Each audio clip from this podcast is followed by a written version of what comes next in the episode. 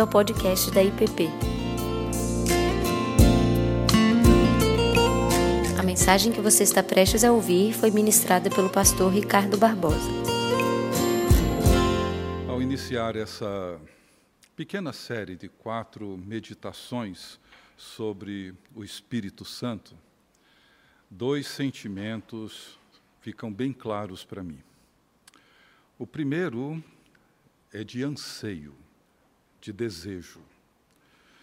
Um anseio de viver a realidade que tenho pregado ao longo da minha vida.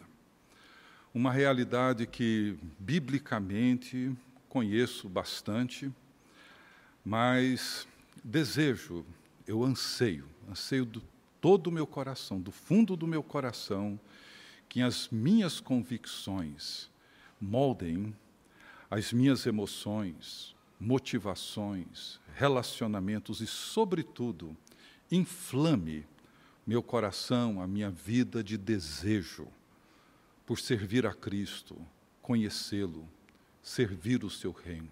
Eu chego aqui para essa série de mensagens, essas quatro noites, com esse anseio, com esse desejo, com essa expectativa. O segundo sentimento é um sentimento de inadequação. Isso porque meditar e refletir sobre a pessoa e a obra do Espírito Santo nos leva para dentro de um grande mistério. A palavra espírito na Bíblia é vento, o que descreve bem essa realidade que transcende a nossa compreensão. E como vento, nós podemos sentir a sua realidade, sabemos que é real, vemos os seus efeitos, mas não somos capazes de tocar, não sabemos de onde vem, para onde vai. Não temos, inclusive, uma linguagem adequada para nos referir a esse grande mistério. Então, hoje, nessa primeira meditação, eu queria falar sobre o Espírito Santo como presença, como presença de Deus. Acho que todos nós concordamos que o que mais ansiamos nesse tempo, nesse período de isolamento, é de presença. Presença. Telefonemas, WhatsApp, Instagram, Facebook, Zoom, tudo isso tem sido muito, muito útil nesse tempo de isolamento, mas nada disso substitui presença. Se perguntássemos para todas as pessoas que encontram-se internadas nos leitos dos hospitais, nas UTIs, o que elas mais sentem falta nesse momento, eu diria que invariavelmente a resposta seria presença. O que torna uma viagem, uma ida ao cinema, a um teatro, a um restaurante agradável é presença, companhia.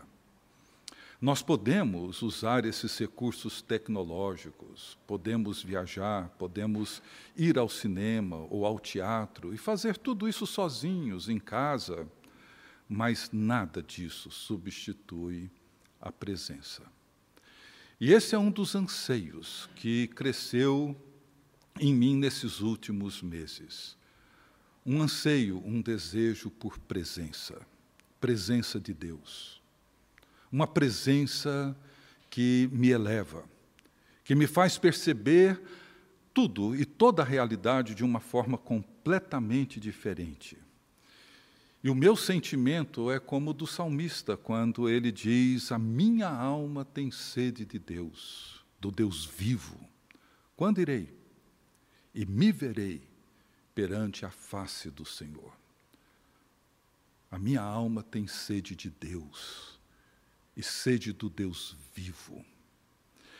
E Santo Agostinho, ele expressou bem esse sentimento nas confissões quando ele diz: Fizeste-nos para ti, ó Deus, e o nosso coração anda inquieto, enquanto não descansar em ti. Presença, presença. A presença de Deus é o anseio mais profundo da alma humana. E em Gênesis, nós lemos que Deus estava presente com o ser humano que ele havia criado, a sua imagem e semelhança no jardim. Diz assim o texto bíblico que Deus andava no jardim pela viração do dia. No entanto, quando ouviram a voz de Deus, esconderam-se da sua presença, porque é isso que o pecado faz. O pecado sempre nos leva a fugir da presença de Deus. E desde então carregamos esse anseio. Um anseio que só será plenamente realizado quando chegarmos no outro jardim descrito em Apocalipse 21. E lá diz assim: que Deus habitará com eles, presença. Eles serão povos de Deus, e Deus mesmo estará com eles, e lhes enxugará dos olhos toda lágrima, e a morte já não existirá, já não haverá luto, nem pranto, nem dor, porque as primeiras coisas passaram. E a história bíblica segue.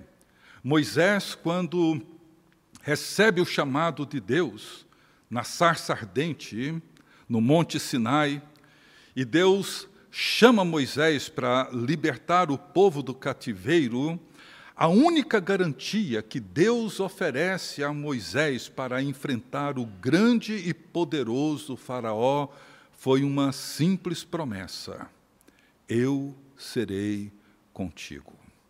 Moisés sozinho, enfrentando a nação mais poderosa, a única garantia que Moisés tinha é que Deus estaria com ele. Presença, a minha presença irá com você. Depois de libertar o povo do cativeiro, Moisés conduz o povo para o Monte Santo para adorarem a Deus. E o monte era reconhecido como lugar da morada de Deus. Somente Moisés podia subir o monte. E depois de receber o livro da aliança, Moisés recebe as instruções para a construção do tabernáculo. E entre as instruções para a construção do tabernáculo e o início dela propriamente dito, ocorre o episódio do bezerro de ouro. E Deus então diz a Moisés, diante do pecado e da rebeldia do povo, diz assim: Eu não subirei no meio de ti. Enviarei o anjo diante de ti. E Moisés, ele não concorda com essa decisão de Deus e diz para Deus assim: Se a tua presença não vai comigo, não me faça sair deste lugar. Pois como se há de saber que achamos graça aos teus olhos, eu e o teu povo? Não é, porventura, em andares conosco, de maneira que somos separados, eu e o teu povo, de todos os povos da terra? Deus disse Moisés: Eu não vou subir com você, o meu anjo irá adiante de vocês. E Moisés diz: Nada feito. Se o Senhor não for conosco, nós não sairemos daqui. Como podemos saber se achamos graça aos teus olhos, eu e o teu povo, não é porventura em andares conosco presença. E logo depois, quando Deus revela e mostra a sua glória para Moisés, ele afirma o seu caráter de um Deus compassivo, clemente, longânimo, grande em misericórdia e fidelidade. E ali inicia a construção do tabernáculo, culminando no finalzinho de Êxodo com a glória de Deus que enchia o tabernáculo. A glória de Deus desce e enche o tabernáculo com a presença de Deus. A presença de Deus, então, no Velho Testamento se deu no tabernáculo e depois no templo.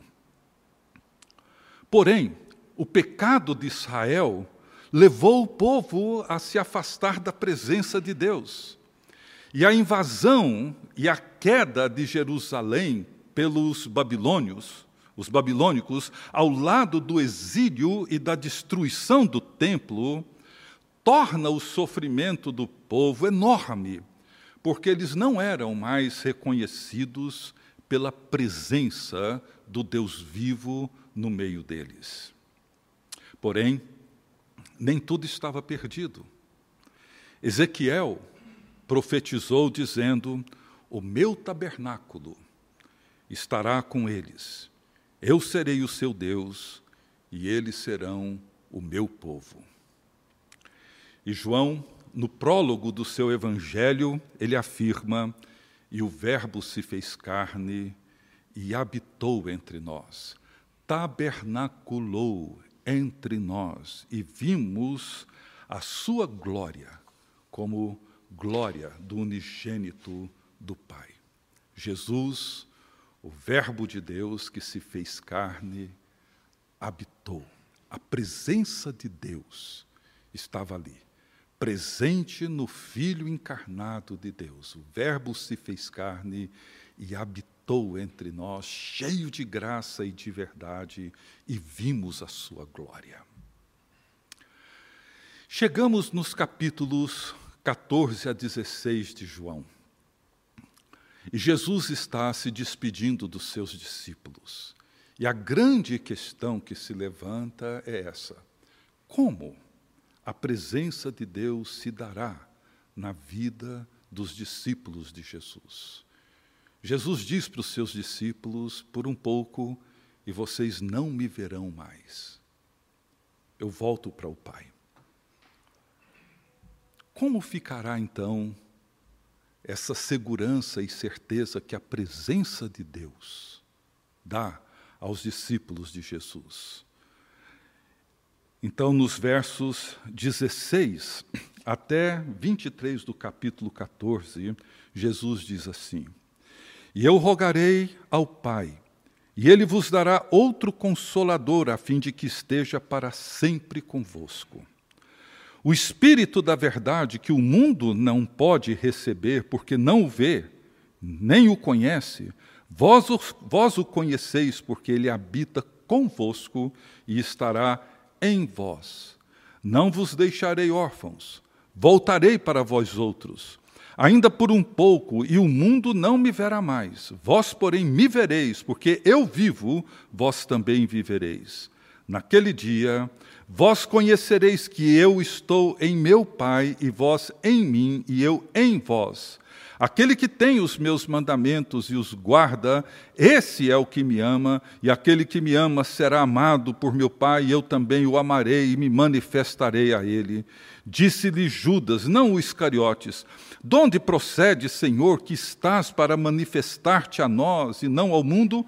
Respondeu Jesus: Se alguém me ama, guardará minha palavra, e meu Pai o amará, e viremos para ele e faremos nele morada, habitação. Esse texto, esses três capítulos de despedida de Jesus são impressionantes. No verso 7 do capítulo 16, Jesus diz para os seus discípulos que era melhor. Ele diz para eles: convém-vos que eu vá. Como assim? Por que, que é melhor que Jesus vá embora? A mesma coisa ele afirma no capítulo 14, verso 28. Ele afirma que se seus discípulos o amassem, sentiriam muita alegria com a sua despedida. Como? Por quê? E Jesus deixa claro que ao voltar para o Pai, ele enviaria aos seus discípulos a sua presença. Os discípulos ainda não haviam entendido bem isso, porque na cabeça ou na percepção deles, eles simplesmente iriam perder a companhia, perder a presença de Deus no meio deles. Como que isso poderia ser melhor? Mas no seu caminho de volta para o Pai, Jesus tem a cruz, tem a ressurreição, tem a ascensão, fará sacrifício pelo pecado, se levantará no terceiro dia vitorioso sobre o poder da morte e todos os poderes, assumirá o seu lugar no trono eterno e após a sua ascensão, então ele enviaria o Espírito Santo, o Consolador, o Paráclitos, aquele que encontra-se ao nosso lado, que permanece conosco e estará para sempre ao nosso lado, em nós. O outro consolador, como João, como Jesus o descreve, eu rogarei ao Pai e ele vos dará outro consolador, significa que ele é diferente, mas da mesma natureza. Não se trata de uma força, de uma energia, mas de uma pessoa, a terceira pessoa da Trindade. O outro consolador é aquele que vem e que dará continuidade àquilo que Jesus vinha fazendo, estava fazendo. Os discípulos o conhecem porque conhecem a Cristo. Vós, vocês conhecem o Consolador, o Espírito da Verdade que o mundo não pode receber, porque não o vê nem o conhece. Vós o conheceis, porque ele habita convosco e estará em vós. Os discípulos o conhecem, porque conhecem a Cristo. Então, por que, que é melhor que Cristo volte para o Pai e que o Espírito Santo, o Consolador, seja então enviado aos discípulos? Primeiro, é melhor, muito melhor, porque o Consolador, o Espírito Santo, é agora a presença, a habitação de Deus no meio do seu povo e no seu povo. E também a sua presença e a sua manifestação no mundo. Ele habita convosco e estará em vós. A presença de Deus agora é uma realidade universal, mas ao mesmo tempo pessoal. Não é mais um lugar que precisamos ir, um monte, um templo, porque Ele estará para sempre em nós, estará para sempre conosco. E isso é muito, muito melhor e realmente convinha que Jesus voltasse para o Pai, caso contrário, o Espírito Santo não seria então derramado como aconteceu em Pentecostes. Em várias passagens do Novo Testamento, vemos Paulo afirmando que o Espírito Santo habita em vós. Bendita preposição em. Ele habita dentro de cada um de nós. Na imagem do templo, relatada em 2 Coríntios 6,16, Paulo toma uma passagem do Velho Testamento para afirmar que o povo de Deus agora, corporalmente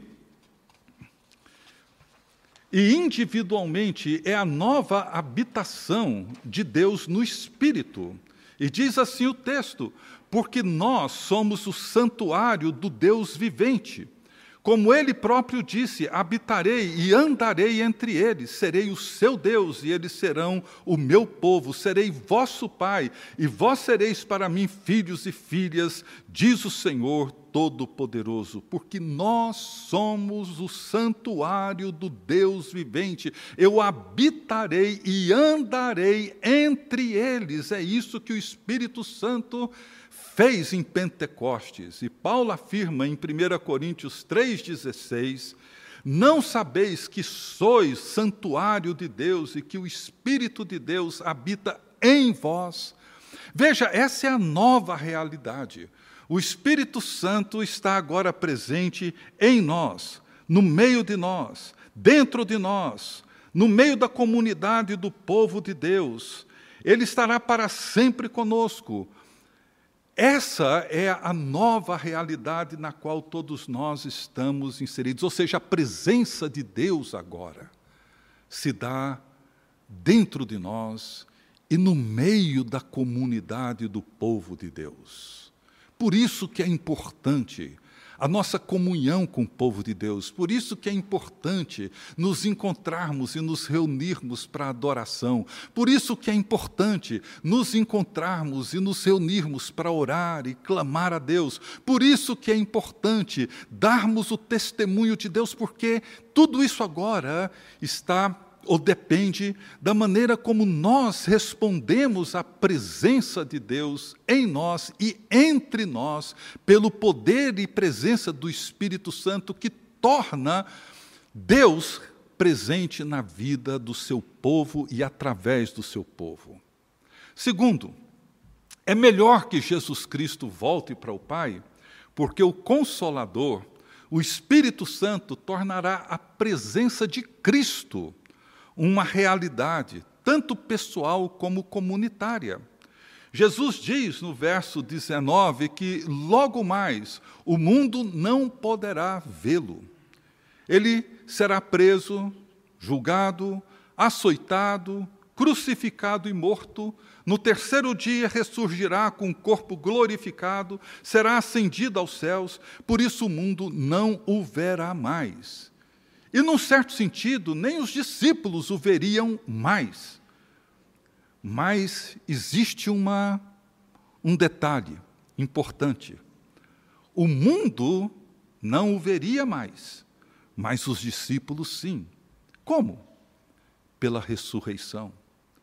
Porque eu vivo, vocês também viverão. Porque o Espírito Santo veio. A vida do Senhor ressurrecto é agora vivida por nós pelo poder do Espírito Santo. Porque eu vivo, vocês também viverão.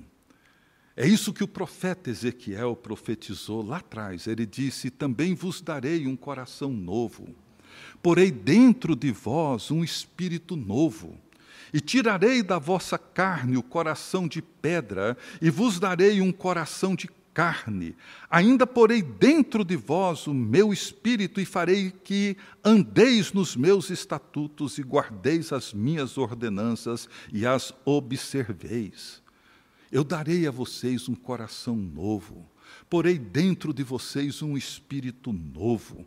Tirarei de vocês o coração de pedra. Vos darei um coração de carne. Porei dentro de vocês o meu espírito e vocês viverão vocês viverão. Viverão a vida do Senhor ressurrecto. Em 2 Coríntios 3, versos 5 e 6, Paulo fala do ministério da nova aliança, onde o Espírito provê para o povo de Deus a realidade essencial daquilo que necessitamos. E Paulo reconhece que a morte de Jesus Cristo instituiu a nova aliança com Deus, a nova criação, e ele diz assim no capítulo 11, verso 25: semelhantemente também, depois de cear, tomou o cálice, dizendo: Esse cálice é a nova aliança, o novo pacto feito pelo meu sangue. Fazer isso todas as vezes que o beberdes, em memória de mim. É o Espírito que capacita o povo de Deus a seguir e cumprir os mandamentos de Deus a palavra de Deus. É o Espírito que toma aquilo que é de Cristo e o torna nosso.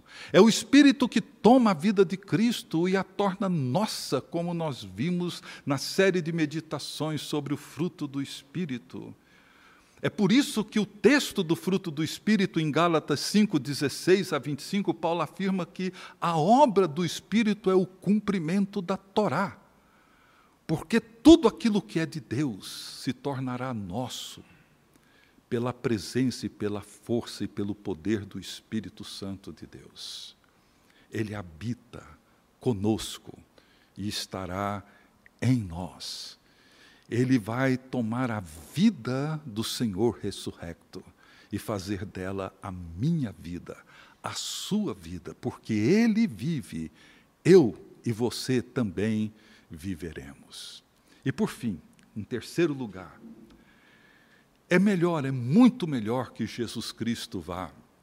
Convém que ele vá, porque o Consolador, o Espírito Santo, tornará real a nossa união, tanto individualmente como corporalmente, com o Pai e o Filho.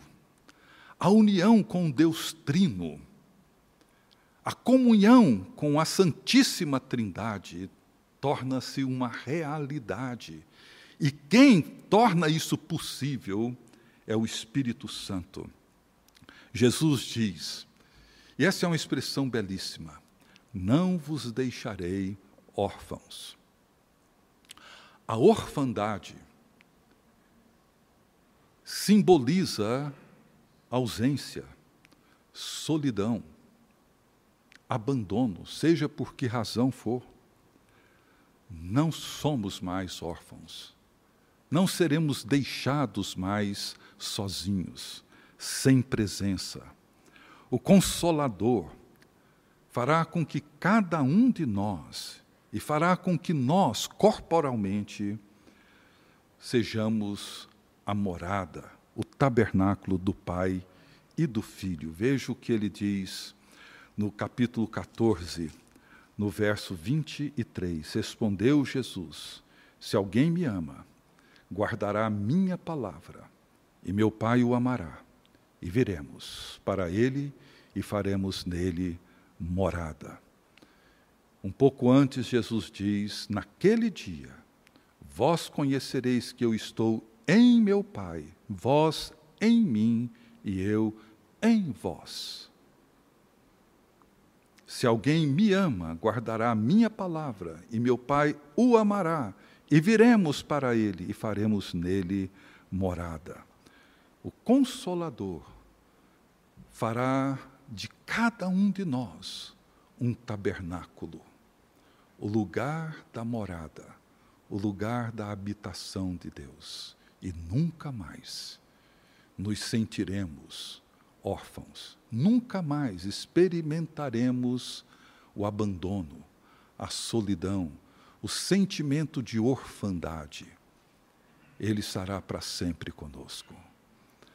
E o Pai e o Filho virão e farão dentro de nós a sua habitação, o lugar que Deus habita. É dentro de cada um de nós e entre nós, como corpo de Cristo, povo de Deus. É melhor, é muito melhor que Ele vá. Se vocês me amassem de verdade, disse Jesus, vocês ficariam muito felizes com a minha partida. É a única pessoa que eu já vi na minha vida que diz para as pessoas que ele ama: olha, se eu for, vai ser muito melhor para vocês. Se vocês realmente me amam, vocês vão pular de alegria quando eu for embora. Porque quando eu for, a presença de Deus não será mais aqui ou acolá. Ela estará dentro de vocês, no meio de vocês. E vocês nunca mais sofrerão a solidão, o abandono, não importa a circunstância que vocês estejam vivendo. Não vos deixarei órfãos. Eu virei e farei dentro de vocês a minha habitação. É por isso que eu anseio por isso. Eu anseio não só por conhecer e ter convicções claras acerca de tudo isso, mas o que eu anseio de todo o meu coração é que eu seja tomado pelo Espírito Santo de forma a ter uma experiência real, viva, da habitação de Deus em mim e entre nós. Que Deus assim nos abençoe. Amém.